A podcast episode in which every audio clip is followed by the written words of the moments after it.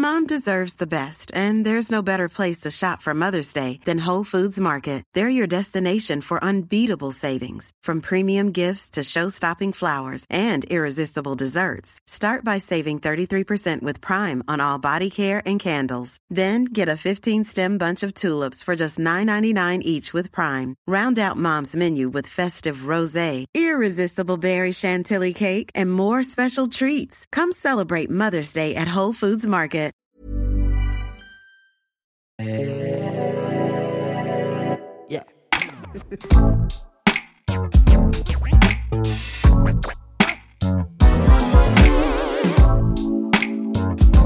Podcast. Podcast. Salut, c'est Juliette Katz. Bienvenue dans le podcast, l'émission qui refuse de se taire. Chaque semaine, j'invite une personne pour discuter ensemble d'un sujet de société. Des conversations authentiques, sans filtre ni censure, sur des sujets parfois brûlants. Préparez-vous à être chamboulé, à rire et à peut-être penser différemment. Alors, installez-vous confortablement et laissez-vous embarquer dans ce voyage sonore où la liberté d'expression est la clé. Le podcast, c'est votre rendez-vous sans convention ni tabou. J'ai toujours une voix incroyable lors de ces intros et après ça part en couillasse. Aujourd'hui, on est sur un épisode solo euh, où je n'ai pas d'invité, mais je suis une fois n'est pas coutume en live sur Twitch mon rédac chef qui s'appelle Julien. J'étais en train de parler avec lui genre euh, vraiment une heure avant d'enregistrer cet épisode. Par hasard, on parle un petit peu des, des, des épisodes solo. Je dis ouais mais d'ailleurs je fais un live ce soir mais je sais pas de quoi je pourrais parler. Il dit mais ce serait trop cool que tu fasses une FAQ donc une foire aux questions, une question-réponse où tu réponds sans filtre, sans tabou à tes abonnés. Donc en fait, c'est ce qu'on va faire. Donc ce qui s'est passé, c'est que genre une heure avant de faire ce live et de d'enregistrer cet épisode, j'ai posté un truc sur Instagram, genre vous avez des questions, et bah allons-y. Et en même temps, je suis sur Twitch, comme ça je suis avec mes petits abonnés que j'aime, et, et on y va. Donc j'allais regarder sur Instagram les questions qui me sont posées tout au long de cet épisode, et aussi euh, sur Twitch, et puis on est parti. Alors encore une fois, je ne peux pas répondre à toutes vos questions, puisque vous êtes une petite quantité à me suivre et à me poser des questions. Je ne peux pas répondre à tout le monde, sinon vraiment cet épisode durerait à peu près, je pense, 9 heures ce qui est un chouïa long. On va rentrer dans le vif du sujet, hein, puisque je, prends des questions un peu au hasard. Donc, il euh, euh, y a une première question qui est Yves, entre guillemets, parce que je vous le dis, hein, Yves n'est pas son prénom. C'est comme ça qu'il se fait appeler. Tu as pété, chérie? Ah non, c'est la porte. Yves a-t-il un travail comme le tien ou rien à voir? Quels sont vos rapports avec vos jobs? Mon travail, je suis très premier degré. Je, suis euh, graphiste, web designer, motion designer. Euh, voilà, en gros, euh, tout ce qui est sur votre petit écran, euh, voilà, dès que ça bouge, dès qu'il y a des couleurs, voilà, ça vient de, c'est des gens comme moi, voilà. Euh, je suis un peu timide. non, donc voilà, moi, je suis, voilà, je suis graphiste, web designer, motion designer. et notre rapport avec nos jobs respectifs? Oui, je pense qu'il a, il a j'ai vu ça passer. Ouais. Peut-être on peut y répondre maintenant. Euh, ton regard sur mon taf et, et est-ce qu'on a un, un, lien dans notre métier? Euh, Alors, le lien qu'on a dans notre métier, c'est que au tout début, quand Juliette elle a commencé, euh, je l'ai pas mal aidé euh, sur ses contenus, à réfléchir avec elle, etc. Bah, de toute façon, toutes les blagues, hein, c'est moi. Dès que c'est drôle, c'est moi. non mais en gros, on, on coécrivait certains trucs ensemble au début. Tu te fais Ouais. Mais tu te fais guédra de ouf dans le chat. Aïe, aïe, aïe, la voix de malade. Il fait nous des podcasts méditation. Est-ce que tu peux nous lire des histoires pour qu'on dorme? La voix giga agréable. Ouais, c'est gentil. Merci beaucoup. Yves, c'est mon nouveau Pierre Belmar. Bon, alors ça, c'est un vrai compliment. Bonsoir, les enfants. Est-ce que Yves ne voudrait pas se lancer dans la SMR Tu sais, je pense que tu as raté ta carrière, chérie. C'est vrai. Tu Mais, devrais faire de la SMR. euh, mais- ouais, mais si je fais de l'ASMR, je deviens du coup créateur de contenu Ouais. et du coup on fait le même métier et du coup toi ça te plaît pas. Donc je le fais pas pour toi. Ouais. Preuve d'amour numéro 4592. Bref, euh, donc avec, Ju- avec Juliette, ouais, au début, on écrivait quelques trucs ensemble. Euh, avec le temps, euh, bah, c'est une professionnelle hein, désormais. Hein. c'est une femme autonome entourée d'une équipe de professionnels. Donc euh, moi, je participe plus trop à ces projets, sauf euh, dernièrement pour sa charte graphique et non sa chatte graphique, le coquin. et, du coup, ben, nos rapports, c'est juste que comme moi, je bosse dans le digital et qu'elle, elle bosse dans le digital, mais dans deux domaines un peu différents, bah, on s'échange des trucs, euh, on se donne chacun des conseils, on donne notre avis. Euh, voilà. Mais je trouve que c'est assez sain, pour le coup. Euh, et en tout cas, je n'ai pas à répondre à la question, mais en tout cas, je valide tout ce que fait Juliette. Enfin, j'ai tout ce que Juliette peut dire sur les réseaux. Donc voilà, je crois qu'on a répondu, enfin Yves a répondu à la première question. Je vais continuer avec la deuxième. Est-ce que tu réenvisages la chirurgie bariatrique? Eh bien, breaking news, absolument pas. Vraiment, euh, c'est pas quelque chose que que j'envisage, bien que je respecte hein, cette opération. Je, respecte surtout, c'est pas tant que je respecte l'opération, je respecte les gens qui passent par cette opération, mais absolument pas parce que parce que moi je pense, ça c'est mon regard. Encore une fois, je ne parle que de moi. Euh, je pense que c'est pas euh, une raison suffisante pour s'aimer. C'est-à-dire que perdre du poids, ok, oui, alors c'est quoi une opération chirurgie bariatrique? En général, c'est euh, on te coupe un petit bout d'estomac, euh, ou alors on te fait euh, c'est soit un bypass, soit une sleeve. Enfin, c'est en tout cas pour perdre du poids, parce que en général, les personnes n'arrivent pas à perdre du poids seules, ou parce qu'ils ont des problèmes hormonaux. Mais disons que toutes les personnes que j'ai pu rencontrer et qui se sont fait opérer, eh bien, certes, elles ont perdu du poids. Elles ont perdu du poids rapidement, mais le fond ne change pas. C'est-à-dire qu'elles se, elles sont minces. C'est globalement des femmes, hein, on va pas se mytho. Mais ces personnes se voient toujours grosses. Globalement, hein, je fais vraiment une généralité. Il y a toujours des, des, des, euh, des exceptions. Mais euh, je crois que, en fait, maigrir n'est pas la solution. Alors, c'est l'une des solutions, mais disons que c'est c'est pas la, la, solution. Pour moi, la solution, c'est le travail psychologique d'essayer de déconstruire, de comprendre comment ça se fait que on en arrive à prendre du poids, qu'est-ce qu'on vient trouver comme euh, comme raisonnement, comme cachette, tout ça. Mais voilà, je vais pas m'étaler sur le sujet. Euh, parce que parfois, souvent, les gens se sont touchés, alors que vraiment, encore une fois, les gars, je ne parle que de WAM. Je suis pour cette opération quand il y a des vrais problèmes de santé intenses, d'obésité sévère et morbide, mais quand il y a euh, du surpoids, euh, je suis pas ok. Je suis pas ok. Et puis, me concernant, je n'ai pas envie je viens, de lire ça. Juliette, ça t'arrive de regretter de te montrer vulnérable Ah, j'avais, j'avais mal lu. J'avais, j'avais lu. Juliette, est-ce que ça t'arrive de te montrer vulnérable? J'avais envie de dire quoi? Tu me poses la question à moi Est-ce que ça je regrette? Euh, Alors, je pourrais avoir de bonnes raisons de regretter. Je, beaucoup de gens me donnent des raisons euh, d'avoir envie de regretter, mais je ne regrette jamais parce qu'en fait, c'est ce que je suis déjà.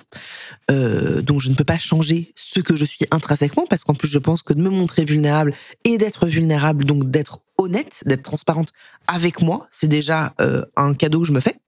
Et en plus de ça, je dis pas que c'est un bon choix. Et j'ai fait le choix de, me, de parler sur les réseaux sociaux de ce qui me traverse. Donc ça a été euh, pendant un moment le féminisme. J'étais très en colère. À un moment, j'ai parlé beaucoup du rapport au corps, à montrer nu, parce que j'avais envie de parler ça et j'étais dans ce dans ce chemin-là. Après la parentalité. Euh, et maintenant, j'aborde en effet plein de plein de sujets qui sont dits intimes et tabous. En effet, de ouf, c'est clair. J'aborde plein de trucs très intimes. Mais en fait, moi, ça c'est complètement OK pour moi, pour deux choses. Déjà parce que c'est mon métier. Donc, euh, en fait, je, je ne dis pas tout euh, sur les réseaux sociaux. Euh, et qu'en plus de ça, je trouve que ça apporte un, certain, un certain relief, en fait, à, à mon métier de créatrice de contenu. Je trouve un peu un sens à ça euh, en me disant bah tiens je me montre vulnérable et en plus je trouve que ça aide. Et en plus ça peut me faire du bien à des endroits. Alors pourquoi pas? À partir du moment où ça ne blesse personne bah moi je trouve ça cool. Et surtout je dis très souvent cette phrase de la pudeur ça se place bien là où on a envie de la placer. Et disons que toutes les phases par lesquelles je passe de manière euh, émotionnelle où je suis en plein dedans genre avec ma psy ça je vous en parle pas. Pas qu'en fait je vous le cache mais qu'en fait bah, je suis en train de la traverser, donc j'ai besoin d'en parler à ma psy, à mon cum ou à ma meilleure pote. Voilà. Non, j'ai pu regretter une chose, c'est que si vous êtes là depuis longtemps, j'en ai parlé que sur ce modèle-là. J'ai sorti un livre il y a quelques temps et j'ai parlé de quelque chose que j'ai vécu avec mon père. Euh, je dirais plutôt à cause de mon père. Et, et j'ai parlé de, du coup de sa sexualité, en vrai. Euh, c'est le seul endroit où j'en ai parlé. Hein. Et ben, j'en ai pas parlé en avant, en amont. J'aurais, en effet, je trouve que ça aurait été bien de lui dire, papa, sache que je vais parler de ça. Parce qu'il me l'a dit, il m'a dit, j'ai lu ton bouquin, euh, c'est ok que tu parles de ça parce que bah j'ai merdé il s'est rien passé, hein, sachez-le vraiment, il n'y a pas eu de, il y a rien eu de cet ordre de d'inceste, etc. C'est pas du tout ça. Enfin, d'une certaine manière, il y en a eu. Bref, franchement, lisez mon bouquin si vous avez envie de savoir. Euh, mais disons que ce, ce truc-là est réglé entre nous et tout va bien et on s'aime. Euh, mais il m'a dit franchement, j'aurais aimé que tu m'en parles avant de publier le livre. Et après, je dis mais non, c'est mon histoire, c'est moi qui ai vécu ça. Et avec le recul, je pense que ça aurait été bien de lui dire sache que je vais en parler. Voilà. Est-ce que tu as déjà eu envie d'une femme? Tout à fait. J'ai eu envie de plus d'une femme d'ailleurs, j'ai eu envie de plusieurs femmes et euh, euh, je crois que pendant un moment, alors je sais que les gens vont, me dire ah, pas ouf de dire ça, mais après c'est ce que j'ai vécu et j'essaye d'être honnête. Enfin c'est pas j'essaye, je veux être honnête et je ne veux pas avoir de tabou dans cette dans cette euh, dans cet épisode là. Je me suis cherchée pendant un moment quand j'étais adolescente, j'ai été attirée vers des femmes, mais vraiment j'ai eu une attirance physique et émotionnel vers des meufs. Euh, j'ai répondu à ça euh, quand j'étais plus jeune. Euh, j'ai eu des relations. Je pense à une nana qui habite aux États-Unis où moi j'ai fait de la musique avant et donc j'ai fait une partie de mon album aux États-Unis. Bien sûr, je me la pète. Et en fait, j'ai rencontré une nana là-bas, une chanteuse absolument incroyable. Mais genre vraiment, genre, wow, quand je l'ai vue, j'étais genre, what? C'est qui cette beauté, c'est qui cette bombasse? Et en fait, euh, il s'avère que, que c'est une personne qui aimait les femmes et en fait, on a eu un, on a matché, tu vois? Et, et du coup, on s'est embrassé. Et en fait, euh, elle me proposait qu'on aille chez elle. Et je crois que j'avais peur. J'avais peur parce que je l'avais jamais fait à cette époque avec une femme. Et, et vu que elle, bah, ça faisait partie de sa life, j'avais peur qu'elle me juge. Donc j'ai dit, ah, I have my period. sorry. Euh, et j'ai été hyper flattée euh, que, que, je lui plaise, tout ça. Voilà. Et puis sinon, j'ai embrassé. Et donc, on a eu une relation après euh, un peu platonique, épistolaire, où on s'est beaucoup fait de Skype et tout ça. Et, et, puis après, ça s'est arrêté parce que pour le coup, genre là, il fait un moment, genre, elle habite aux États-Unis, pas moi. Je n'ai pas de raison de revenir aux États-Unis. À un moment, genre, fais ta life et je fais la mienne. Et puis sinon, euh, on veut voir son nom pour voir sa tête sur Insta. bah non, bah non. En plus, je vais te dire, je ne sais même plus comment elle s'appelle. Il me semble que c'est Lady Gaga. Tout à fait. Et évidemment, pour le coup, j'ai déjà rencontré Lady Gaga. Mais ça, c'était un autre sujet. Et puis sinon, à part ça, euh, j'ai embrassé d'autres femmes. Euh, en vrai, que des artistes, que des chanteuses. Et puis la dernière fois que j'ai eu une expérience avec une nana, c'était avant mon mec, où j'ai fait un plan à trois avec euh, un mec avec qui euh, on était dans une relation de cul hein, depuis des années. Et puis ça arrivait comme ça, comme un cheveu sur la soupe. Et puis voilà, on a on a tenté le bail et et je me suis dit, ok, euh, bon, la nana me plaisait pas de ouf, donc après c'était un peu complexe, mais ça me faisait kiffer en fait de faire ça avec le mec avec qui j'avais l'habitude de coucher, quoi. Et tu proche de Michel Jonas? Alors, est-ce que vous savez qui est Michel Jonas? Parce que je ne sais pas si vous savez qui est Michel Jonas. Michel Jonas est un chanteur qui a eu, eu son heure de gloire. Mais alors, son heure de gloire, genre bien comme il faut. Euh, c'est lui qui avait fait euh, joueur de blues. On est des joueurs de blues. C'est lui qui avait fait ça, qui avait fait euh, super nana, super nana, super nana. Bref, c'est mon oncle. C'est le cousin de mon père précisément. alors on me demande si je suis proche de lui, peut-être parce que vu que j'ai fait de la musique, il y a beaucoup de gens qui me demandent si Michel a été un, un tremplin, a été là comme une aide euh, ça va être très simple. Pas du tout. Euh, Michel, euh, on n'est pas proche. Voilà. univers, lui tout à fait, bien sûr. Dites-moi, dites-moi même qu'elle est partie pour un autre que moi, mais pas à cause de moi. En fait, je vais vous dire, moi j'ai grandi dans la musique, puisque mon papa faisait de la musique, enfin, il faisait de la musique de pub, il était producteur de musique de pub, il a managé des artistes, il s'est occupé de Michel. Ils ont beaucoup, beaucoup travaillé ensemble. Mon père, vu qu'il a été dans la musique, j'ai grandi dans la musique. Donc, quand j'étais petite, j'allais dans les backstage de Taratata, j'allais sur les genoux de Zazie, euh, Manu Katché, euh, BFF de la famille. Enfin, vraiment, j'ai grandi dans cet univers-là. Et en fait, euh, bah peut-être que j'ai eu envie de faire de la musique aussi parce que bah mon père m'a m'a amené dans énormément de concerts, euh, euh de grandir dans cet univers-là, ça m'a, ça m'a, ça m'a donné envie certainement. Mais en fait, Michel, euh, on, on, a essayé pendant un moment de faire des choses ensemble, ça, ça, ça l'a pas fait. Mais c'est mon père qui a été à cette demande-là. Mais c'est vrai que Michel ne s'est jamais vraiment intéressé à ce que je faisais comme musique, et je lui en veux pas parce qu'en fait, on n'a jamais été genre proches. De toute façon, nous, on a un rapport dans la famille qui est un peu parfois particulier, j'en sais rien, mais dans notre famille, on n'est pas spécialement proches des uns des autres. Euh, donc j'ai été très proche de la fille de, de Michel, par contre. Anna, qui est ma cousine, on a été extrêmement proches. Et encore une fois, la vie a fait que. Il y a quelqu'un qui a demandé dans le chat sur Twitch euh, quelle est ta relation au judaïsme? Tu penses à quelle transmission pour l'enfant, pour l'enfant Je vais être très honnête. Je vais être très très honnête avec vous. Euh, alors, moi, je suis juive je suis juive euh, de, ma mère et de mon père et de toute euh, ma famille. Toute ma famille est juive depuis des générations et des générations du côté paternel et maternel.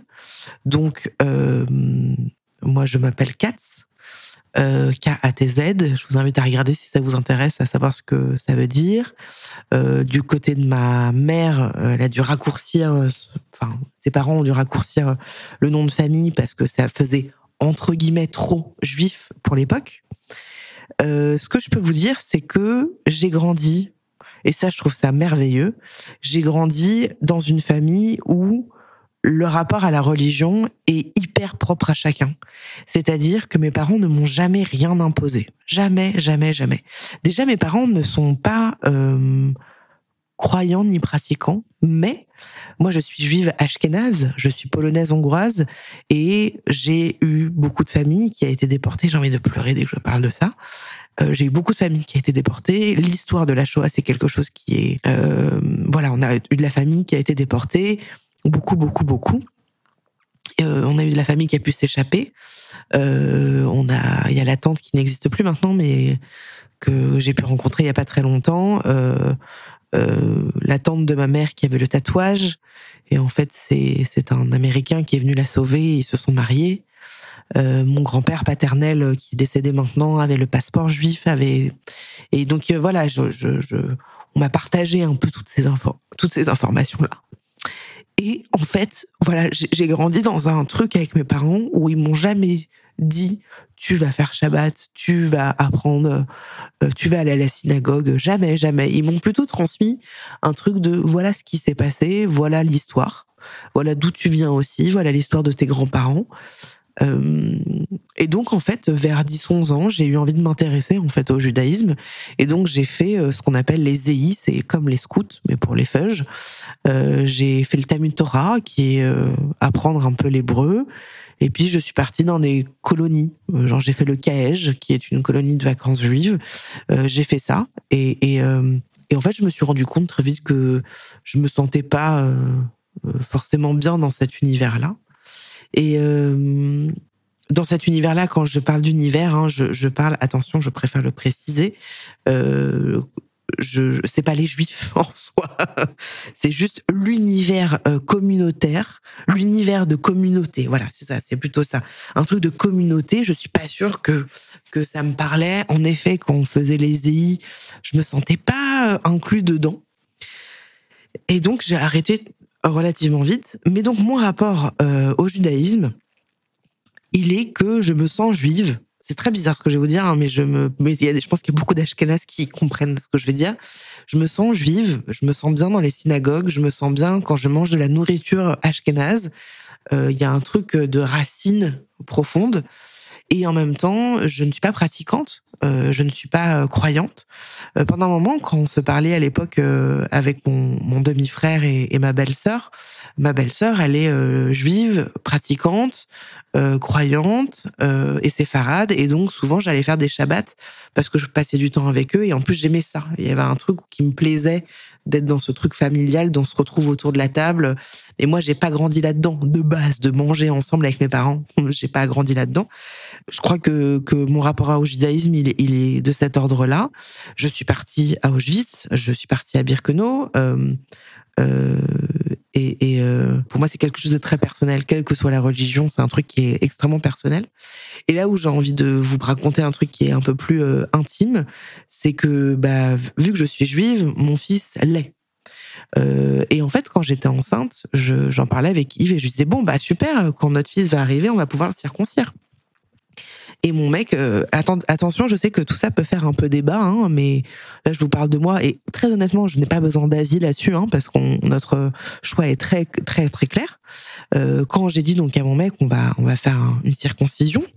Mon mec m'a dit mais pourquoi? Je lui dis bah parce que c'est on va transmettre en fait, c'est je veux transmettre ça à mon fils. Il me dit mais tu peux le transmettre d'une autre manière. Il me dit moi je suis pas ok que tu enlèves un bout de son corps parce que tu es juive et surtout en plus de ça, tu n'es ni croyante ni pratiquante.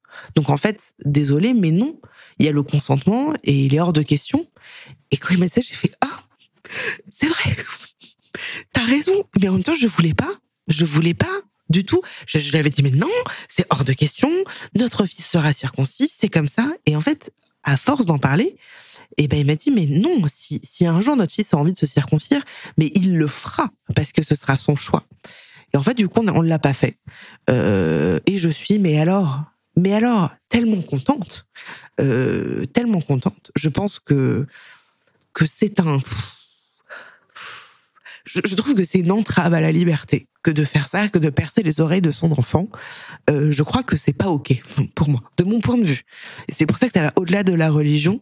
Il y a un truc où c'est percer les oreilles d'une petite fille. non, Vraiment, je, pour moi, c'est pas ok. Euh, circoncire un, et pourtant j'ai vu ce que c'était une circoncision. Je l'ai vu, je tenais le bébé pratiquement, pratiquement. Ça m'émeut parce que il s'agit du consentement et, je n'ai pas envie de toucher au corps de mon fils. Voilà. Je n'ai pas envie de, de toucher à ça, ça lui appartient. Et c'est pas parce que sous couvert de religion et de tradition, euh, bah j'ai pas envie. Euh, j'ai pas envie. Et, si par contre il a envie de le faire, bah il fera bien ce qu'il veut quoi. Voilà. Donc euh, encore une fois, chacun fait bien ce qu'il veut avec son enfant, euh, mais nous c'est comme ça. Donc voilà où j'en suis dans ma, dans ma relation à la, au judaïsme. comme vous l'entendez peut-être, c'est quelque chose qui me touche parce que je pense que je suis touchée de ce qui s'est passé, de la Shoah, etc.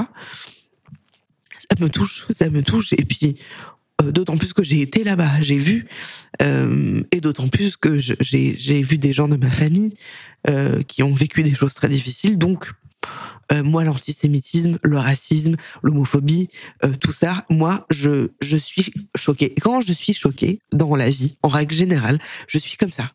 C'est-à-dire en état de choc et je ne réagis pas. Parce que je suis genre, quoi? Hein? Quoi? Et, et, voilà. Donc, moi, ça me, ça me parvient pas, en fait. Ça me parvient pas du tout qu'on puisse aller critiquer l'autre parce que euh, il est juif, il est noir, il est gay. On parle de, choses complètement différentes, hein, ok?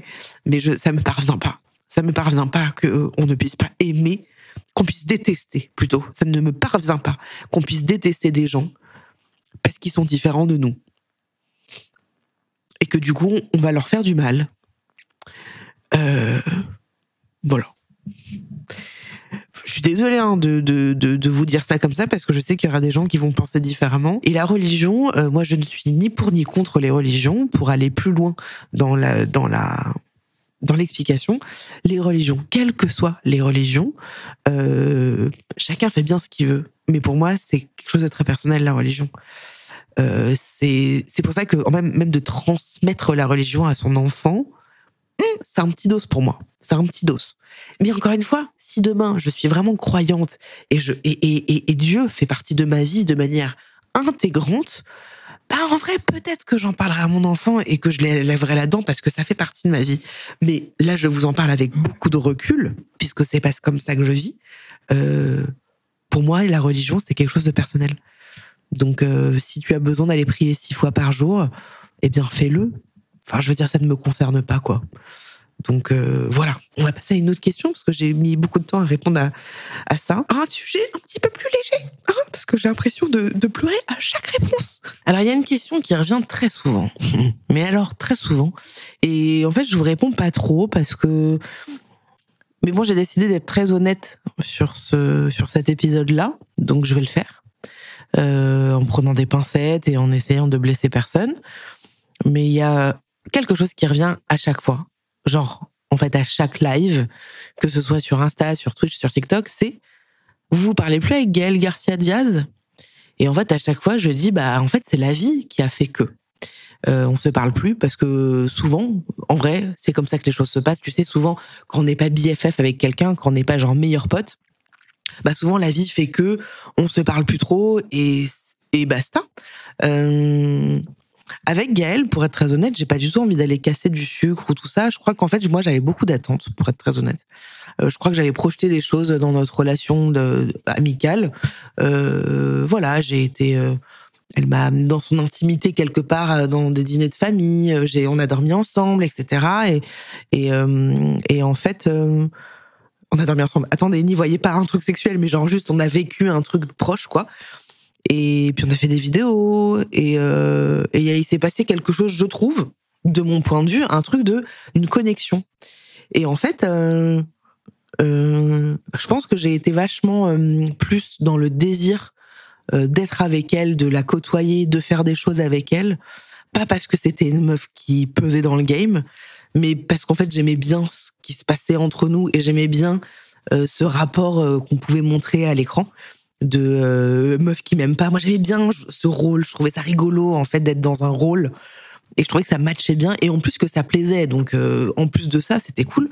Et je pense que j'ai été euh, peut-être euh, l'unique personne entre nous à me projeter beaucoup et à avoir vraiment des envies de construire un truc d'une chaîne ensemble. Parce qu'on avait un peu cette envie-là pendant un moment. Je pense que Gaël est tout l'opposé de moi. Et attention, ce n'est pas une critique. Euh, je l'ai vécu comme quelque chose de négatif, mais en fait, je pense que c'est juste, euh, on a deux traits de personnalité, deux caractères différents. Gaëlle est quelqu'un de très très très ambitieuse, euh, qui est une bosseuse de ouf, qui est une business girl de ouf, mais vraiment. Hein. Et en fait, moi, je suis pas ça. J'ai jamais été ça. Mais genre même avant, hein, quand avant que je fasse ce métier, je n'ai jamais été une meuf. Ambitieuse, qui a envie de tout, de tout défoncer, quoi qu'il, de me lever hyper tôt, de me coucher hyper tard. Jamais, jamais été comme ça. Et Gaëlle, je sens que c'est quelqu'un euh, qui est dans ce désir euh, de, de tout défoncer, et à juste titre, parce qu'en fait, elle le fait extrêmement bien. Vraiment, genre, à chaque fois que je vois des trucs, je me dis, putain, incroyable. Donc moi, je suis très admirative d'elle, de même Lena situation, alors qu'on ne se connaît pas. Euh, mais même Swan Périssé, que j'adore, je suis admirative devant les gens, et notamment devant les femmes, qui font des trucs de ouf. Euh, et qui sont dans un truc de dépassement où moi je n'y suis pas. Je fais d'autres choses. Je le fais autrement. Moi, c'est plus doux, c'est plus tranquille. Et donc, pour revenir dans cette, dans cette histoire avec Gaëlle, je pense que euh, elle a pris du plaisir comme j'ai pris du plaisir. Et en fait, euh, euh, voilà, je, je pense qu'elle est passée à autre chose, tu vois. Elle a eu ce truc, mais, mais ça c'est mon interprétation parce que j'en, je sais pas trop. Et moi ça m'a blessée. En effet, pendant un temps, je me suis dit merde, putain, en fait, on était que à faire des vidéos. Merde, moi je pensais qu'il y avait plus. Ah merde, peut-être, peut-être c'est de ma faute. Peut-être je me suis trop, trop impliquée dans la relation parce que je m'implique énormément dans les relations, sachez-le. Je m'implique toujours énormément, énormément. Euh, et en fait, à un moment, je me suis dit, mais je vais pas courir après une relation. Je parlais même pas de faire des choses ensemble, mais juste, on passe du temps ensemble. On s'est, on s'est dit des choses privées, intimes. euh, et en fait, euh, voilà, j'ai senti qu'elle n'était pas à cette place-là. Euh, je n'en ai pas parlé avec elle parce que j'ai pas eu l'occasion. Euh, que euh, alors c'est très douloureux quand tu t'en rends compte. Je lis un peu le chat en même temps sur Twitch. Euh, très douloureux. Je n'irai pas jusque là parce que en fait, euh, moi j'ai mes amis et, et c'était une personne que j'étais en train de découvrir. Donc il y a eu une petite claquette, petite claque, une petite claquette sur la joue, mais une petite, tu vois, une petite dans le sens où c'est pas genre oh oh putain c'est un coup de poing dans le cœur. Pas dans ce sens-là, c'est juste ok. On n'a pas la même vision des choses. Et donc forcément, quelque part, tu dis, ok, bon, bon, bon. En vrai, comme je vous dis, il ne s'est rien passé, mais c'est pas grave. Genre, il y a pas un truc où je dis, putain, c'est vraiment une connaisse. Jamais, jamais j'ai ces pensées-là. Je suis juste un peu genre, ok, bon, alors qu'est-ce que j'ai pu faire moi pour merder? Parce que très souvent, moi, je me remets en question sur tout, tout le temps. Euh, voilà, tu vois, je, juste, je crois qu'on a, on a, on n'aspire pas aux mêmes choses. Donc à un moment, euh, voilà, je pense avoir bien répondu à la question parce qu'on n'arrête pas de me la poser. Et, et surtout qu'en plus, je crois que ça va vraiment au-delà de cette personne. C'est juste que je n'ai plus envie de courir après les gens. Je crois que c'est vraiment quelque chose. Euh, euh et ça, ça me donne envie de pleurer, mais pas du tout par rapport à ça, parce que je pense à plein d'autres personnes dans mon enfance, dans des trucs comme ça, où j'ai tellement couru après, tellement, tellement, tellement euh, été dans un truc de désir qu'on m'aime, parce que j'ai un peu un syndrome d'infériorité et que j'ai tellement été dans un truc de ah c'est pas comme tu tu m'aimes pas comme comme enfin tu voudrais que je sois différente? Ok vas-y je vais le devenir. J'avais un peu ce truc là étant enfant euh, parce que j'avais peur de qu'on m'abandonne sans arrêt donc je préférais très souvent être mal accompagnée que seule dans la vie, avec les mecs, avec les relations amicales et tout, parfois même professionnelles. Euh, et en fait, maintenant, euh, plus le temps passe, plus je découvre de l'estime. Et puis, en effet, comme quelqu'un le dit dans le chat, un moment, euh, ras le cul, dans le sens où en fait, je vois que ça ne sert à rien parce que je, ce, n'est pas possible en fait, ce n'est pas possible d'être dans une relation à sens unique. Et en fait, maintenant, je suis dans un truc à me où j'ai plus envie. Je n'ai plus envie d'être derrière les gens. Euh... Et surtout, je me dis, en vrai, chacun pense ce qu'il veut. Et si euh, euh, elle, pas elle, tu vois, quand je vous dis que c'est pas le sujet, c'est que Gaël n'est pas le sujet. Si les gens pensent, ils ont envie, ils pensent qu'ils veulent. Mais moi, j'ai plus envie de courir après. Je, c'est même pas une histoire de, de, je vaux mieux que ça. C'est même pas ça le sujet. Hein. C'est même pas ça. Est-ce que tu te considères comme étant narcissique? Tout à fait. tout à fait. Prochaine question. Vraiment, je peux pas vous dire autre chose que tout à fait. Je suis complètement narcissique et j'en ai complètement conscience. Mais alors? Mais alors, complètement conscience? Si je fais ce métier depuis tant d'années qui est de me montrer aux gens, que ce soit de la création de contenu ou quand je suis comédienne ou chanteuse, c'est parce que euh, j'ai besoin qu'on vienne me dire, t'inquiète, tu gères, meuf, t'inquiète, tu déchires. Euh, T'es, belle et on t'aime. J'ai besoin qu'on vienne me dire ça sans arrêt, même si quand vous me le dites, j'ai envie de vous dire arrêtez, arrêtez. C'est pas ça que je recherche. Mais évidemment, j'ai, j'ai, j'ai un narcissisme présent et je vais vous dire, je pense que tout le monde l'est, hein, peut-être pas tout le monde, mais beaucoup de gens euh, sont narcissiques et quelque part tant mieux. Mais il y en a qui le sont un peu plus que d'autres. Moi, je pense que je suis hyper narcissique, mais pas du tout dans le sens, euh, oh, je me trouve trop belle et je peux m'embrasser je m'adore pas du tout. Je suis narcissique dans le sens où j'ai besoin euh, quelque part que que on vienne me dire ça va meuf, tu déchires. Voilà, parce que moi j'ai parfois du mal à le croire, donc quelque part ça vient me faire du bien. Que penses-tu des femmes grosses qui défendent le body positive et qui ont recours à la chirurgie bariatrique? Moi, je crois qu'en fait, tant qu'il y a de la souffrance, il faut y aller. Genre, il faut aller euh, travailler sur soi. Euh, en revanche, ce qui est de l'ordre du body positive, je vous avoue que moi, c'est un truc qui me parle pas. C'est marrant parce que je suis d'ailleurs tombée sur euh, euh une vidéo euh, en lien avec mon narcissisme. J'ai tapé Juliette Katz sur TikTok. Bien sûr, hein, on va au narcissisme jusqu'au bout.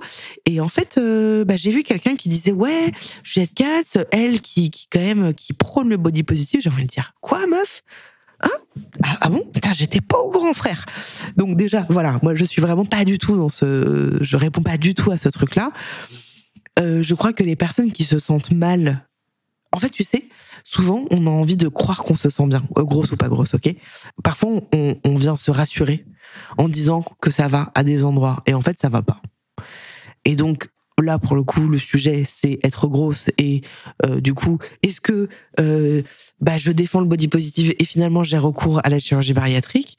Déjà on ne connaît pas l'histoire des gens. Ça c'est important de quand même de le préciser. On ne connaît pas l'histoire des gens les réseaux sociaux. C'est, un endroit où on montre bien ce qu'on a envie de montrer. Ça c'est quand même important de le dire aussi.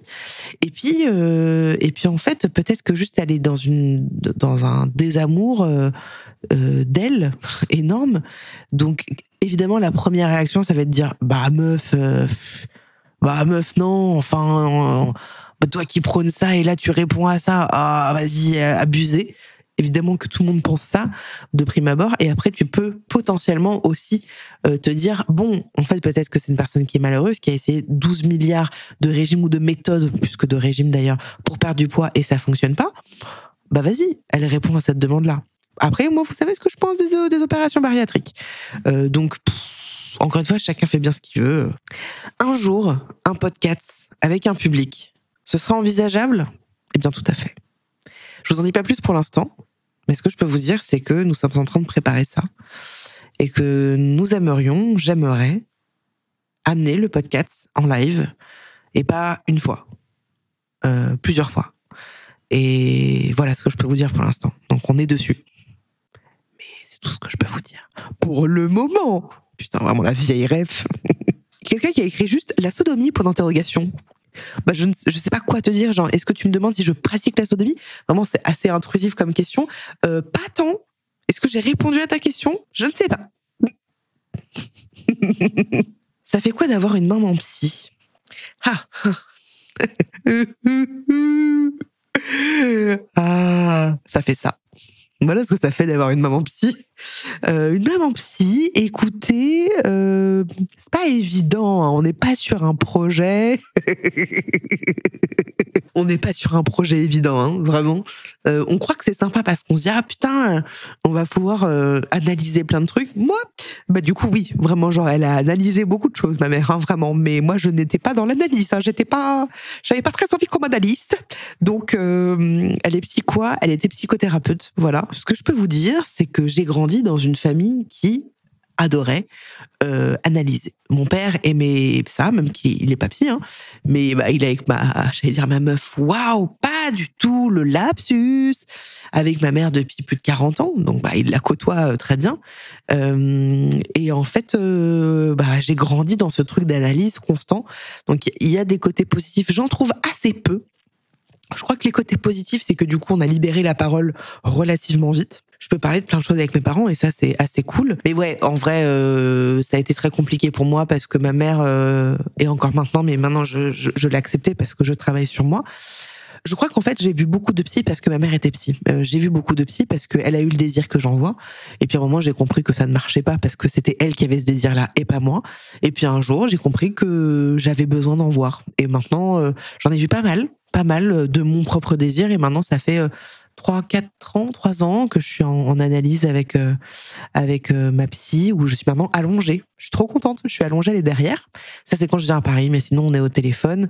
Mais voilà, donc je dirais que d'avoir une maman psy, c'est pas forcément un truc positif, je trouve. Après, c'est life en fait. Hein. C'est euh, je je dis pas que j'aurais aimé qu'elle fasse autre chose. J'en suis pas là du tout. Mais c'est vrai que et en plus elle a un peu ce truc de la sachante ma mère. Ma mère et même encore maintenant, je sais que si elle va écouter, elle va dire oh elle abuse, elle dit n'importe quoi. Je dis oh mais c'est pas possible. Hein.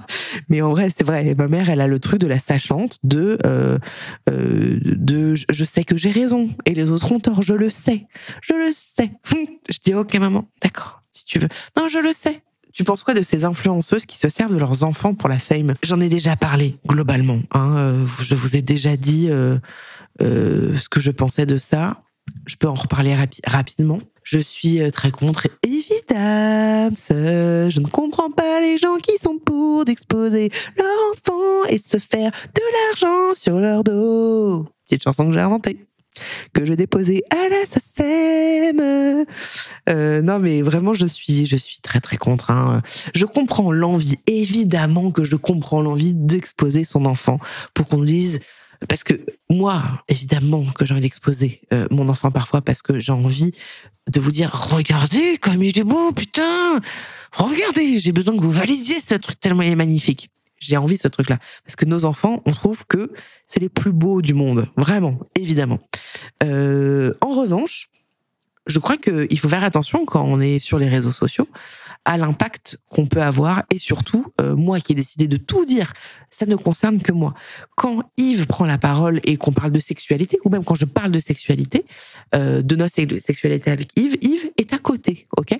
Euh, donc voilà, il y a des choses, en effet, je parle de, choses que j'ai vécues avec mes parents. Alors ils sont pas forcément là, mais c'est ce que j'ai vécu moi. Voilà, je pense que quand on a une, une, certaine forme de popularité, quel que soit le niveau, ok, on se doute déjà qu'il y a de la pédopornographie, qu'il y a des gens qui peuvent se lébran, ok, sur nos enfants. Et à partir de ce moment-là, je suis pas, tu vois, je suis pas ok. Euh, quand on sait que, bah, quand on expose nos enfants, ça fait plus de likes, bah, du coup, ça devient un enfant objet euh, et non sujet. Donc ça, ça me gêne. Mais encore une fois, je peux comprendre l'envie qu'on nous dise que notre enfant est beau. Ça, je peux le comprendre. Ou que notre enfant est drôle, ou qu'il fait des trucs marrants. Euh, en vrai, je peux comprendre ça. Mais euh, par contre, que, que ce soit basé que notre création soit basée sur ça, bah moi c'est un no-go pour moi, hein, vraiment. Et pourtant, il y a des créateurs, des influenceurs, machin, euh, que j'adore et qui exposent leurs enfants. Où moi, à chaque fois, je suis genre mais pourquoi, frère, pourquoi? Et pour être très honnête, c'est j'aimerais faire un épisode un jour sur le podcast pour parler de ça, mais je pense que c'est trop compliqué pour moi parce que parce qu'en fait, je suis trop dans le jugement. J'arrive pas à avoir de de la distance euh, avec ça. Parce que quand j'en parle avec des gens, j'en ai parlé hein, il n'y a pas très longtemps avec euh, une personne qui était prête à, venir. Euh, mais en fait, j'arrive pas parce que parce que je trouve une, une, raison et une réponse à tout. Voilà. Donc et pourtant, je vais vous dire, je ne suis pas jolie. J'aime trop ce qu'elle fait. Vraiment, j'aime trop ce qu'elle fait. J'aime beaucoup son mec. j'aime. Et, mais je suis pas ok. Mais après, ils font ce qu'ils veulent. Ça les regarde. Je ne suis pas concernée par ça. Mais là où je suis concernée, c'est que euh, j'ai un enfant. Je ne serais jamais d'accord, tout à fait. Euh, Roxane, une meuf que je trouve tellement mienne, on se connaît pas, hein, mais je sais qu'on s'entendrait très, très très bien. Euh, elle a arrêté de montrer son, son dernier d'ailleurs, et je crois que Roxane, elle a décidé de montrer ses enfants quand eux étaient ok avec ça. Oui, ok. Sauf que pour moi, ils sont trop jeunes. Enfin, peut-être son plus grand là, il est en âge, mais moi, je trouve ça trop jeune. Et puis voilà, McFly et Carlito, ils le font peu mais je suis pas ok. Et surtout qu'en plus, quand il s'agit de gens avec une grosse notoriété comme comme eux, on doit les protéger, on doit protéger un peu nos enfants des réseaux sociaux, du narcissisme. Mais regardez, j'en suis la preuve. Non, mais en vrai, euh, je, je suis pas ok. C'est quoi ta boisson alcoolisée préférée? Eh bien, je ne bois pas. Euh, voilà, je ne bois pas. Euh, j'ai bu quand j'étais plus jeune. Pourquoi? Parce que j'avais envie d'être désinhibée et donc de plaire et donc euh, qu'on m'aime. Donc c'est un moyen pour moi d'aller vers les autres et de dire "Eh, tu veux bien coucher avec moi? Oh, Je me fais de la peine, pipou. Et maintenant, en fait, vu que je n'ai plus euh, ce besoin-là absolument, bah du coup, j'ai arrêté de boire parce qu'en fait, je n'aime pas le goût. Pour être très honnête, je ne suis pas fan du goût de l'alcool. J'ai jamais eu de plaisir à boire de l'alcool vraiment. En plus, moi, j'étais vraiment ce genre de meuf qui allait prendre des vodka Red Bull, non, des coca. C'était quoi euh, euh, Vodka coca? Euh, ou genre Red Bull, Red Bull vodka. Enfin, c'était des trucs de merde, quoi. donc c'était tu sais, j'étais bourré rapidement, donc j'en buvais pas mal. Je suis beaucoup sortie, beaucoup, plus jeune. Et maintenant, je pourrais petit, boire un petit verre de temps en temps, mais genre un tout petit verre, un fond de vin, tu vois. Comment tu gagnes financièrement ta vie maintenant? Principalement grâce à Pornhub, hein, vraiment euh, Pornhub et OnlyFans aussi. Vraiment, c'est vraiment les deux, mais les deux, euh, ouais, les deux plateformes qui, qui, me rémunèrent, qui me rémunèrent plutôt bien. Je vais pas vous mentir. Et pour être honnête, euh, je gagne ma vie euh, pour l'instant. Euh, je gagne ma vie pour l'instant grâce à l'influence, grâce à la création de contenu, grâce au partenariat. C'est comme ça que je gagne ma vie. Ça fait huit ans, ça va faire huit ans que je fais ce métier-là. Ça fait pas huit ans que je gagne ma vie, ça va, ça va faire, je dirais, 4, 5 ans que je gagne bien ma vie avec ça. Euh, et je suis très contente. Je suis très contente parce que bah je crois que pour les gens qui me suivent vraiment et qui sont vraiment des adeptes hein, euh, de, de Instagram et de YouTube voient que en fait je ne fais euh, que des des, des, partenariats avec des marques que j'apprécie vraiment euh, et ou euh, que j'utilise vraiment et ou que je trouve qu'ils ont un vrai sens. Donc euh, je refuse beaucoup de choses, beaucoup beaucoup beaucoup. Euh, et voilà, je gagne ma vie grâce à ça. Je pourrais, je pense, gagner ma vie autrement dans le sens où je pourrais gagner ma vie grâce uniquement à YouTube si je faisais que du YouTube et pas de partenariat. Mais je pense que je gagnerais pas énormément ma vie. je pourrais gagner ma vie grâce à TikTok si j'étais à fond sur TikTok, mais c'est pas le cas. Et je pense que je pourrais gagner ma vie grâce à Twitch si je m'investissais à fond, mais c'est pas le cas. Et donc j'aime bien en fait que les partenariats avec les marques et même mon podcast d'ailleurs, le podcast euh, jusqu'à maintenant je me rembourse à peine, mais je vais commencer à pouvoir me payer. Et ça je suis très heureuse parce que je l'ai déjà dit plusieurs fois, le podcast me coûte beaucoup de sous. c'est la première fois. Je, le dis parce que en fait je suis hyper fière de pouvoir sortir autant d'argent. Franchement, je suis trop fière parce que j'ai vraiment longtemps été au RSA. Mais alors vraiment vraiment vraiment longtemps. Donc euh, maintenant de me dire que l'argent n'est plus un problème pour moi je suis hyper contente. Les gens qui me disent ouais mais tu te vois comment dans 10 ans? Parce que peut-être qu'un jour l'influence ça va s'arrêter. Moi très souvent je dis bah ouais mais comme tout métier peut s'arrêter. Et moi j'ai choisi en effet de faire un métier qui n'est pas dans une dans une norme, dans une standardisation des choses. Mais avant, j'étais mannequin, avant euh, j'ai été chanteuse, avant j'ai été prof de chant. Enfin, tu vois, donc je n'ai jamais eu un, un, un, métier dit standard.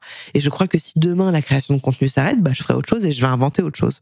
Mais c'est vrai que j'ai un peu envie de surfer sur euh, de battre le fer tant qu'il est chaud, parce que je ne sais pas euh, quand quand tout ça peut s'arrêter. Et cette année, par exemple, je vous le dis, il y aura plus de partenariats que l'année dernière. Pourquoi? Parce que l'année dernière, bah, je me suis laissé un peu vivre et je me, à la fin, je me suis dit, ah, j'aurais peut-être dû en faire un tout petit peu plus. Et donc cette année, il y aura un, petit peu plus de, partenariats, mais vraiment des trucs cool, quoi. Des, vraiment des, projets chamés euh, qui me plaisent. Donc, euh, donc voilà, comment je gagne ma vie financièrement maintenant pour répondre à cette question. Alors, as-tu fumé pendant ta grossesse? Tout à fait. La meuf, il n'y a pas plus frontal que Wam. Il n'y a, pas, a pas plus frontal que moi. Mais j'ai beaucoup, beaucoup, beaucoup moins fumé. Alors, pour rentrer euh, dans le vif du sujet, quand je suis tombée enceinte, j'étais persuadée que j'allais dégoûter de la cigarette. J'étais persuadée que j'allais me dire non mais de toute façon ça y est c'est bon et en fait bah je n'ai pas été dégoûtée et ça m'a posé problème parce que j'ai vraiment beaucoup compté dessus. bah moi qui fumais 25 euh, cigarettes par jour, ok, je suis passée de 25 à 5 en fait, j'en ai parlé avec mon gynéco et en fait, je me suis rendu compte très rapidement que c'était très compliqué pour moi d'arrêter. J'ai réduit assez facilement et puis après, ça a été un peu compliqué. Euh, en dessous de 10, pour être très honnête, pour moi, c'était compliqué, mais j'ai réussi. Et à un moment, j'en parlais avec mon gynéco et avec d'autres personnes et les, les, médecins me disaient, écoutez, euh, c'est mieux que vous fumiez quelques cigarettes plutôt que vous soyez dans un état de stress comme as tout le temps. Donc, essayez de fumer le moins possible et puis... Euh, euh, et puis voilà, donc c'est ce que j'ai fait. En fait, j'ai pas fumé beaucoup et hum, je vais pas vous dire que je regrette pas ou que je regrette. Enfin, je j'ai pas du tout envie de donner de conseils là-dessus. Ce que je peux vous dire en revanche, c'est que moi, ma grossesse, je l'ai adorée avec le recul parce que sur le moment, j'arrêtais pas de dire j'aime pas, j'aime pas, j'aime pas. Je trouve que c'est merveilleux d'être enceinte. Je trouve ça merveilleux. Mais pendant ma grossesse, j'ai eu du diabète gestationnel, j'ai dû me piquer tous les jours pour euh, avec l'insuline. Euh, et donc déjà, j'étais dans une petite prison, tu vois, ça m'a vraiment fait chier. Et plus la cigarette, en fait, à l'époque, pour moi, la cigarette, c'était une porte de sortie. J'avais besoin de cette liberté-là. En vrai, j'ai eu besoin de ça, mais je, m'en suis voulu dans le sens où j'avais peur. Évidemment, j'avais peur que ça lui fasse euh, quelque chose de pas bon. Et après, euh, bah, j'ai continué euh, quand j'ai allaité et j'ai repris de plus belle. Donc, je suis passée de 5, 6, 7 à, bien plus. Mais j'ai passé vraiment, vraiment, vraiment, vraiment les tétés. Puis déjà qu'en plus, euh, le lait, c'était très compliqué. L'allaitement était très compliqué. Du coup, c'était encore plus une excuse pour, pour fumer parce que bah, j'avais très peu de lait. voilà. Quel est ton rapport avec ta famille, toi qui dis qu'il est particulier? Comment vois-tu dans un idéal, ta relation familiale future avec ton fils Ah, c'est une bonne question. Mon rapport avec ma famille, il est complexe dans le sens où, enfin, je veux dire, qui n'a pas une relation complexe avec sa famille hein? Je crois que toutes les familles, toutes les personnes que je connais, ils ont tous un rapport un peu fucked up. Hein il y en a très peu où ça se passe bien. Ce que je peux vous dire, c'est que moi, j'ai grandi avec mes parents et un demi-frère, qui est le fils de ma mère, qui a 15 ans de plus que moi. Euh, et j'ai grandi dans une famille où on parle beaucoup, mais euh, où il y a, y a, peu de moments euh, de famille. Euh, vous voyez, de, de, on est à table, on est ensemble, il y a du commun, euh, il y a eu peu de choses comme ça. Et puis en plus de ça, notre famille, elle est un peu éparpillée partout. J'ai aussi grandi euh, avec une maman avec qui son fils c'était compliqué, donc avec mon frère, avec sa sœur, donc avec ma tante c'était compliqué. Donc j'ai grandi là-dedans, dans des trucs compliqué. Et puis en fait, euh, voilà, moi maintenant je ne parle plus à mon ni frère ni à ma belle-sœur. Euh, c'est un choix qui m'appartient et qui, qui, me rend triste parfois. J'y pense beaucoup et, et parfois, euh, voilà, je me dis que c'est quand même vraiment dommage d'avoir pris ce choix-là que j'ai pris seul hein, d'ailleurs. Mais ça me fait chier quoi, ça me fait chier. Mais bon, c'est comme ça. Et en fait maintenant, dans ma famille que j'ai construite, donc c'est-à-dire mon mec et mon fils, je n'ai pas du tout envie de reproduire le ce schéma familial. J'ai grandi avec des parents qui ne me considéraient pas dans le sens où ils ne m'entendaient pas. Euh, c'est mes parents savaient mieux que moi parce que ma mère était une sachante. Je sais que si elle va écouter cet épisode, elle va dire qu'elle n'était pas d'accord, mais c'est comme ça que je relate les choses maintenant. Et maintenant, c'est ok pour moi parce que il y a des choses que j'ai travaillées. Mais en fait, euh, j'ai très envie d'écouter les émotions de mon fils. Voilà, c'est très important pour moi et pour nous, avec mon mec, euh, d'écouter et de nommer ses émotions. Genre quand il est saoulé d'un truc, quand il est en colère, souvent je dis franchement je comprends. Je comprends, t'as envie de faire ça, t'es frustré, je comprends. Mais par contre, on peut pas taper, tatati, tatata. Et puis j'ai envie que on lui apprenne vraiment beaucoup de choses parce que je crois que à la génération de mes parents, peut-être de nos parents d'ailleurs, ceux qui écoutent cet épisode et ceux qui sont là sur ce live, mes parents qui ont 75 ans n'avaient pas du tout les mêmes réflexions qu'on a actuellement sur l'éducation. Je dis pas que c'était mieux ou moins bien, c'était juste été différent. Je pense que c'était un peu moins bien, on va pas se mytho. Mais en tout cas, ouais, j'ai envie de j'ai envie de, de, faire des choses euh, où il se sent entendu, quoi. Voilà. Prévois-tu une rencontre avec tes followers? Ça pourrait être sympa de se rencontrer.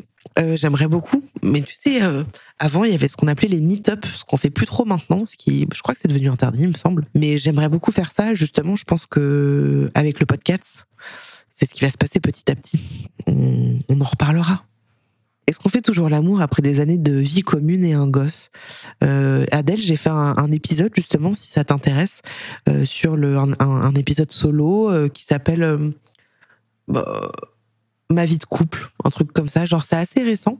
Et on parle de ça, mon mec et moi. On entend souvent dire que tout le monde savait concernant les comportements problématiques des youtubeurs notamment. Est-ce que tu confirmes? Non, je ne confirme pas Sandy puisque moi je suis euh, ce qu'on appelle euh, je trouve un peu un électron libre. C'est pas pour me flatter ou me lancer des fleurs, mais j'ai l'impression que je réponds pas à une, certaine norme en fait dans le milieu de, de l'influence, de YouTube, création de contenu. Je je fais plus euh, de divertissement avec, je fais plus de fit and fun.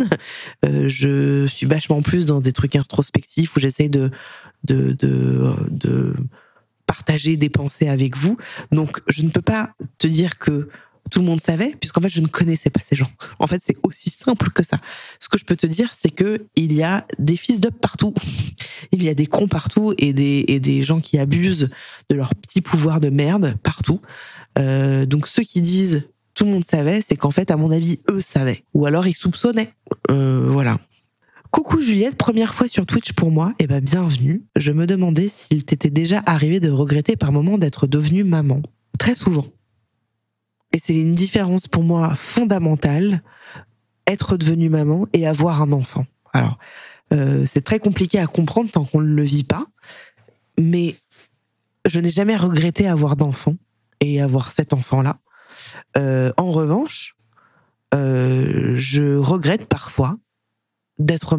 C'est pas que je regrette en fait, c'est qu'il y a des moments où ça me pèse. Il y a des moments où ça me pèse parce que je ne suis plus mon centre en fait.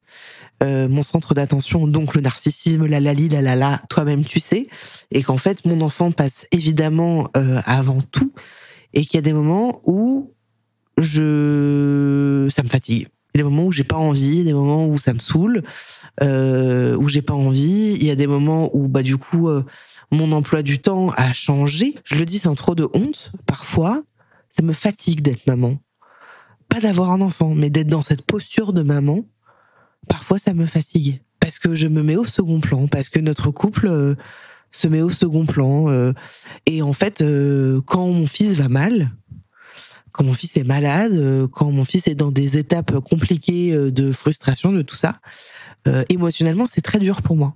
C'est vraiment très dur parce que déjà ça vient toucher à la patience, à tout ça. Et c'est très dur parce que euh, je le vois pas bien. Genre quand il est malade, c'est l'enfer pour moi. Je suis surangoissée. Et je me souviens, hein, la première fois où il a été vraiment malade, j'ai regardé mon mec et je lui ai dit, tu vois là, je regrette d'être maman. Il m'a dit, attends, mais pourquoi? Je lui dis parce qu'en fait, j'ai peur qu'il meure à chaque instant. Et qu'en fait, je comprends ce que c'est d'être angoissée. Je croyais être une meuf anxieuse. Hum, hum je le découvre maintenant depuis que je suis daronne. Donc euh, pour ça, c'est genre à des moments je suis genre bon maintenant il va avoir trois ans donc en fait on est passé par les premières maladies difficiles et encore il n'a que trois ans. On en reparle quand il en aura 20 ans les gars. En vrai être parent c'est difficile. Euh, être parent, c'est un métier qui est difficile et qui est en même temps le métier le plus merveilleux du monde. Donc il y a des gens qui me demandent beaucoup, euh, est-ce que tu voudrais avoir un deuxième enfant? La réponse est non, déjà parce que j'ai jamais voulu avoir deux enfants. Je n'ai pas voulu avoir ce truc-là, enfin avoir deux, être une grande famille quand je dis ce truc-là. Euh, mon mec voulait avoir deux trois enfants et en fait, bah, en fait non parce que l'équilibre il est trop bien comme ça. On aime bien cet équilibre comme ça. Non, mais on ne fera pas d'autres enfants aussi parce que moi j'ai vécu un accouchement sport et un, et un postpartum euh, compliqué et j'ai plus envie. j'ai plus envie de ça et puis je trouve que que ce qu'on vit là c'est merveilleux quoi. il y a une personne qui me pose plusieurs questions en même temps. Qu'est-ce qui est le plus chiant dans ton job? Et est-ce que tu regardes constamment tes stats, mes statistiques Qu'est-ce qui est le plus chiant dans mon job? Euh, je crois que ce qui est le plus chiant dans mon job, c'est quand on m'impose de faire quelque chose. Mais en même temps, c'est moi qui me l'impose. Hein. Donc, le plus chiant, je crois que c'est euh, les marques qui sont relous, qui nous imposent euh, des trucs chiants. Ça, c'est vraiment euh, des, des, des, guidelines, des briefs, des briefs relous. Ça, ça me fait chier. Donc, très souvent, quand on m'impose un truc, très vite, j'ai envie de dire, hum, sans moi, les gars, j'ai besoin qu'on me laisse champ libre de ouf. Est-ce que je regarde mes stats constamment? Évidemment. Évidemment que je regarde mes stats constamment parce que je crois que ce serait la même chose pour vous. Euh, je veux dire, moi, mon métier, c'est de vous donner quelque chose, ok, quel que soit ce quelque chose, mais de vous de, de, de vous proposer du contenu mon métier, c'est que ce soit regardé. Et donc, j'ai besoin de savoir combien de personnes, à peu près, regardent, combien de personnes cliquent sur des liens, combien de personnes regardent une vidéo, pourquoi tel truc n'a pas marché? Donc, en fait, j'essaie de mettre un petit peu euh, d'ego de côté. C'est pas contre moi, c'est pas pour moi, mais plutôt qu'est-ce qui marche et qu'est-ce qui ne fonctionne pas. Euh, mais oui, je, je, accro, j'en sais, je sais pas si je suis accro aux stats, mais en tout cas, je les regarde. Je, je regarde constamment. Quand je fais des stories, instinctivement, j'ai fait une story il y a trois heures, ok? J'ai fait une story, d'accord, il y a, euh, y a trois heures. Là, il y a eu 50 000 personnes qui l'ont vue en trois heures. Et voilà. C'est tout ce que j'ai envie de vous dire. C'est beaucoup. En vrai, c'est beaucoup en trois heures. Donc, vous imaginez en 24 heures combien de personnes ça fait. Et il y a des jours, donc là, j'imagine qu'en 24 heures, euh, il va y avoir à peu près euh, 180 personnes qui vont regarder. Donc à la fois, c'est beaucoup, 180 000 personnes. Oui, parce que c'est 180 000, hein. c'est pas 180 personnes. Donc à la fois, c'est beaucoup. Et d'un autre côté, je me dis, ah, mais c'est pas beaucoup comparé au nombre de personnes qui me suivent sur Instagram. Mais c'est vrai, en effet, qu'on s'habitue aux chiffres. Tout à fait. Moi, euh, mes, mes vidéos qui fonctionnent et qui... mes vidéos qui fonctionnent, je trouve ça trop cool. Euh, mais je suis souvent dans un... J'ai souvent un regard négatif. Où je me dis, euh, tiens, pourquoi ça a pas marché, ça? Pourquoi Et souvent, je ramène ça à me dire que je suis un peu une merde. Très souvent parce que syndrome de l'infériorité et aussi de l'algorithme, évidemment. Je voudrais avoir ton avis sur quelque chose, me demande-t-on. On choisit nos amis et nos amours et non sa famille. Alors, pourquoi ce ne serait pas OK de couper le lien? Bah Pour moi, c'est complètement OK de couper le lien c'est pas ok pour la société. Et au nom de la famille, il faut pas le faire parce que c'est la MIF. Mais en fait, c'est complètement ok de, de couper quoi.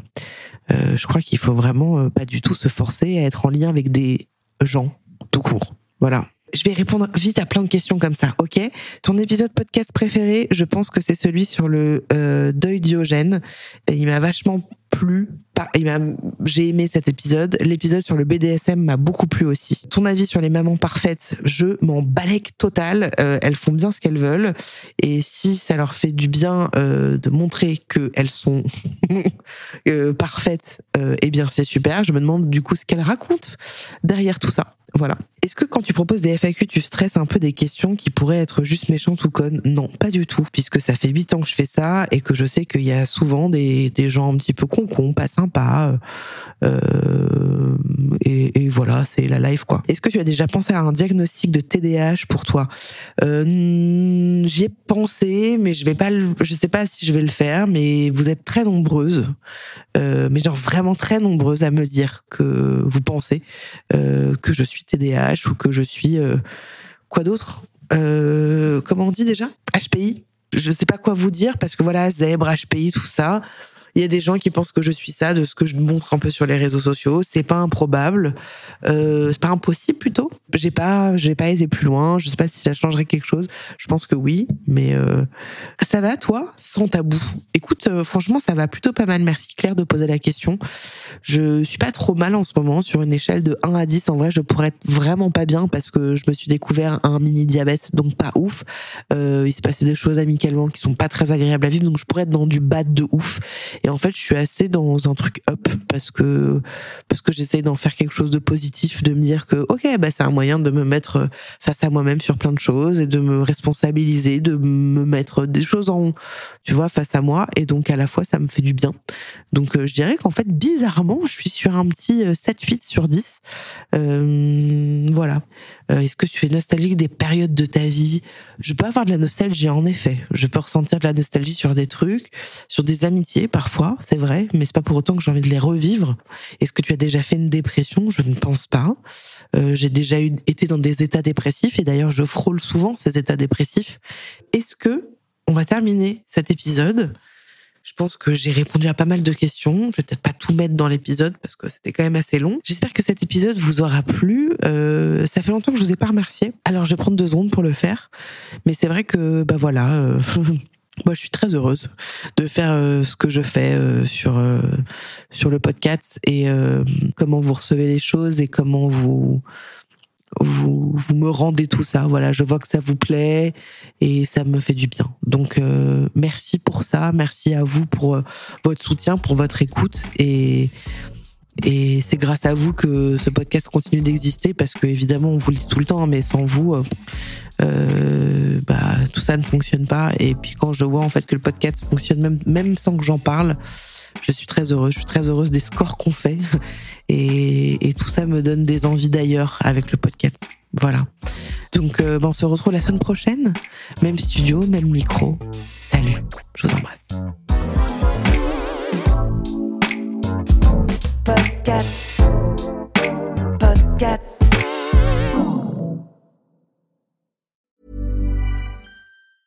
Hi, I'm Daniel, founder of Pretty Litter. Did you know cats tend to hide symptoms of sickness and pain? I learned this the hard way after losing my cat, Gingy. So I created Pretty Litter, a health monitoring litter that helps detect early signs of illness by changing colors, saving you money and potentially your cat's life. Pretty Litter is veterinarian developed, and it's the easiest way to keep tabs on your fur baby's health right at home. Go to prettylitter.com and use code ACAST for 20% off your first order and a free cat toy. Terms and conditions apply. See site for details.